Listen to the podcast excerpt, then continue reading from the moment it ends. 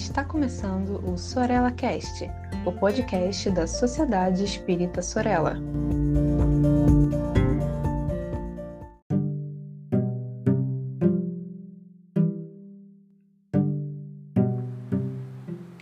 Bom dia, boa tarde ou boa noite para todos e todas.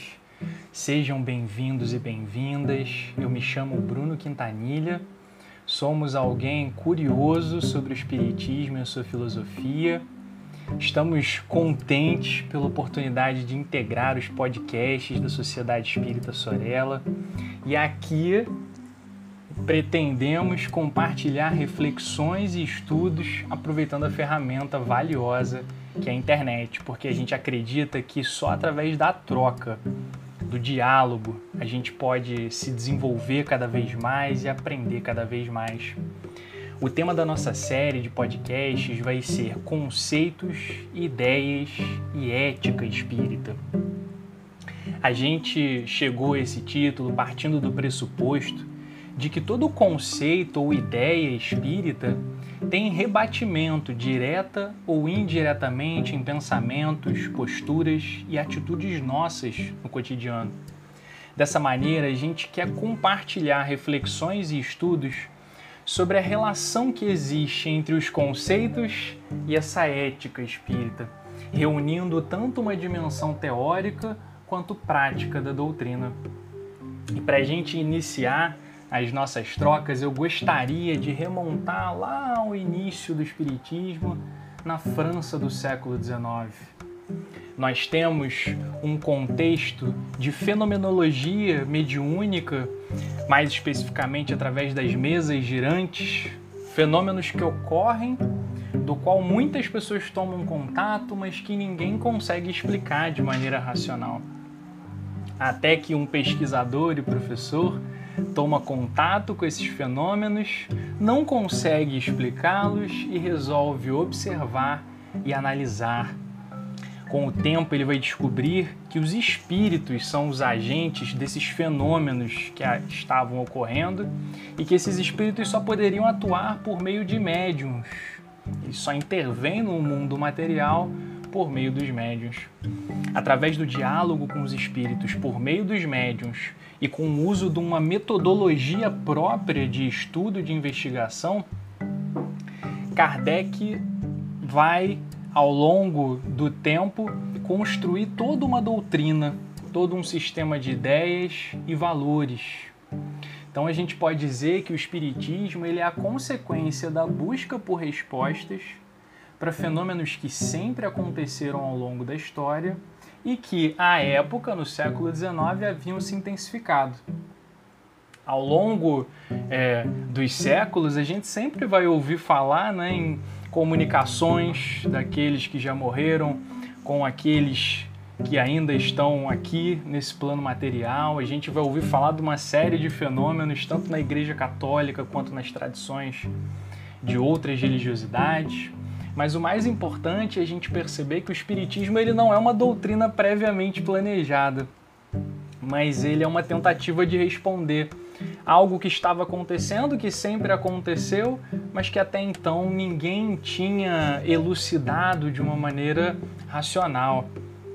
Então a gente pode dizer que o espiritismo é uma obra coletiva e construída a partir de elementos de filosofia e de ciência e que vai ter consequências morais, consequências éticas. Portanto, sempre que a gente for estudar algo, a gente precisa iniciar do princípio. A gente precisa começar lendo sobre as primeiras pessoas que investigaram, que pesquisaram sobre o tema. Então, quando a gente fala de espiritismo, a gente tem que remontar a Kardec, não é? E aí a gente recomenda aqui o livro O que é o Espiritismo, porque lá no seu preâmbulo, no finalzinho, Kardec vai apontar para gente qual é o objeto de estudo do Espiritismo, dizendo assim: o Espiritismo é, ao mesmo tempo, uma ciência de observação e uma doutrina filosófica. Como ciência prática, ele consiste nas relações que se estabelecem entre nós e os espíritos como filosofia, compreende todas as consequências morais que dimanam dessas mesmas relações. continuando, ele afirma que a gente pode definir o Espiritismo assim. O Espiritismo é uma ciência que trata da natureza, origem e destino dos espíritos, bem como de suas relações com o mundo corporal. Então, a partir dessa investigação entre as relações que se estabelecem entre nós e os espíritos, Kardec vai descobrir uma série de coisas e vai construir conceitos espíritas.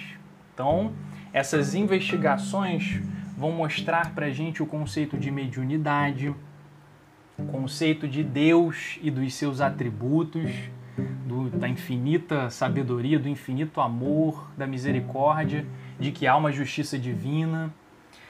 A gente vai ver o conceito de espírito e de mortalidade da alma, o conceito de evolução e também o conceito de reencarnação. Importante mencionar que nenhum desses conceitos é novo. Na verdade, ao longo da história da humanidade, em várias tradições religiosas, em várias filosofias, várias dessas ideias são mencionadas hora ou outra. Na verdade, o espiritismo ele vem fazer uma releitura com a ótica racionalista do século XIX de ideias muito antigas. Tanto é que lá no mesmo livro, que é o Espiritismo, no item 104, Kardec vai afirmar que o Espiritismo ensina poucas verdades absolutamente novas, ou mesmo nenhuma, em virtude do axioma nada há de novo debaixo do sol. Só que aí, a partir desses conceitos espíritas, vai surgir uma outra parte do objeto de estudo do Espiritismo que Kardec menciona. Por quê? Através desse diálogo, dessa relação entre nós e os espíritos, a gente vai ver que existem consequências morais desses conhecimentos. Né? Então, a partir das ideias espíritas, a gente vai ver que existe a construção de toda uma ética espírita, pautada em valores como o altruísmo, como a não violência, como a empatia, como o respeito e, acima de tudo, a caridade e é justamente nessa dimensão ética que há uma tangência, por exemplo, entre o Espiritismo e o Evangelho de Jesus. A gente acredita que essa ética, pautada nesses valores que nós citamos, quando compreendida e introjetada pelo indivíduo, pode ser uma excelente ferramenta para o desenvolvimento individual e, consequentemente, para o progresso social. O próprio Kardec, por meio das suas investigações, ele vai estabelecer uma relação prática dos valores da ética espírita com a paz e com a felicidade. Lá no livro Céu e Inferno, na primeira parte, no capítulo 7, no item Código Penal da Vida Futura, no artigo 3, ele vai dizer assim: Não há uma única imperfeição da alma que não importe funestas e inevitáveis consequências, como não há uma só qualidade boa que não seja fonte de um gozo. A soma das penas é, assim, proporcionada à soma das imperfeições, como a dos gozos proporcionada das qualidades. Ou seja, quanto mais qualidades a gente tem, mais paz, felicidade e plenitude a gente vai ter. Quanto mais imperfeições a gente tiver, mais motivos de infelicidade nós teremos. Por exemplo, um indivíduo que é muito nervoso e muito irritadiço, pode ser que venha sofrer de gastrite ou de dores de cabeça. Um indivíduo muito rancoroso provavelmente vai ter poucos amigos. Ao passo que um indivíduo educado e gentil provavelmente vai ser uma pessoa querida, vai ser uma pessoa amada, bem tratada, isso vai ser uma fonte de felicidade para ela. E para concluir esse nosso primeiro episódio, a gente queria trazer aqui os nossos objetivos. Né? Primeiro deles é refletir de uma forma crítica sobre os conceitos espíritas, como por exemplo Deus, justiça divina, reencarnação, mundo espiritual e muitos outros, e ver quais são os impactos éticos desses conceitos. Como esses conceitos podem contribuir para conosco, para o nosso esclarecimento, para o nosso consolo, para nós nos tornarmos pessoas melhores, para melhorarmos as nossas atitudes. Um outro objetivo nosso aqui vai ser sempre estimular a curiosidade, a reflexão e o estudo. Sempre que possível, a gente vai indicar livros.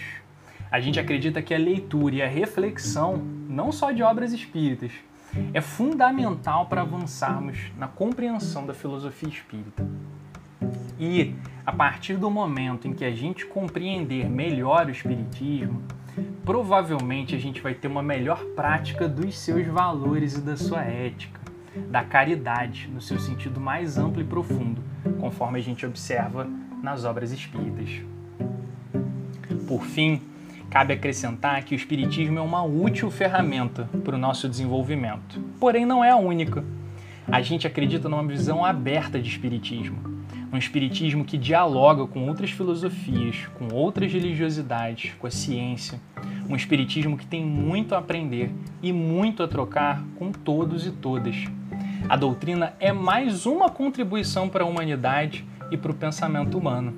Jamais nos esqueçamos de que o lema que Kardec coloca para o Espiritismo é: fora da caridade não há salvação. Então é com essas premissas e esses objetivos que a gente pretende dividir e dialogar sobre Espiritismo. Um grande abraço para todos e para todas, uma excelente semana e muita paz.